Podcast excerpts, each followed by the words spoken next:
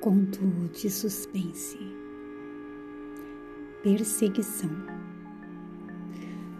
Meia-noite, cansado e com sono, lá estava eu, andando pelas ruas sujas e desertas dessa cidade.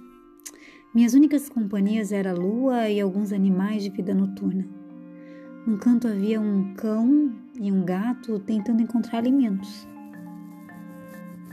revirando as latas do lixo. Outro ponto da rua, ratos entravam e saíam de um esgoto próximo à padaria da esquina.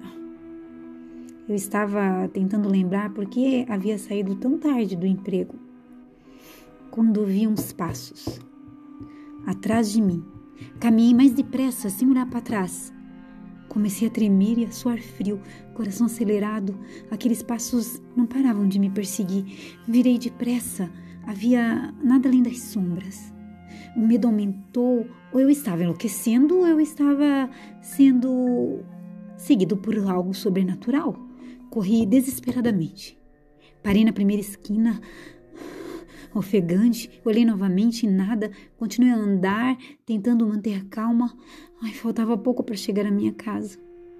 Já mais tranquilo, parei finalmente em frente à minha porta.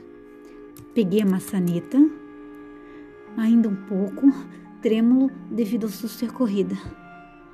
Quando girei a porta, não abriu. Provavelmente meus pais já estavam dormindo. Procurei minhas chaves em todos os bolsos e não tinha encontrado.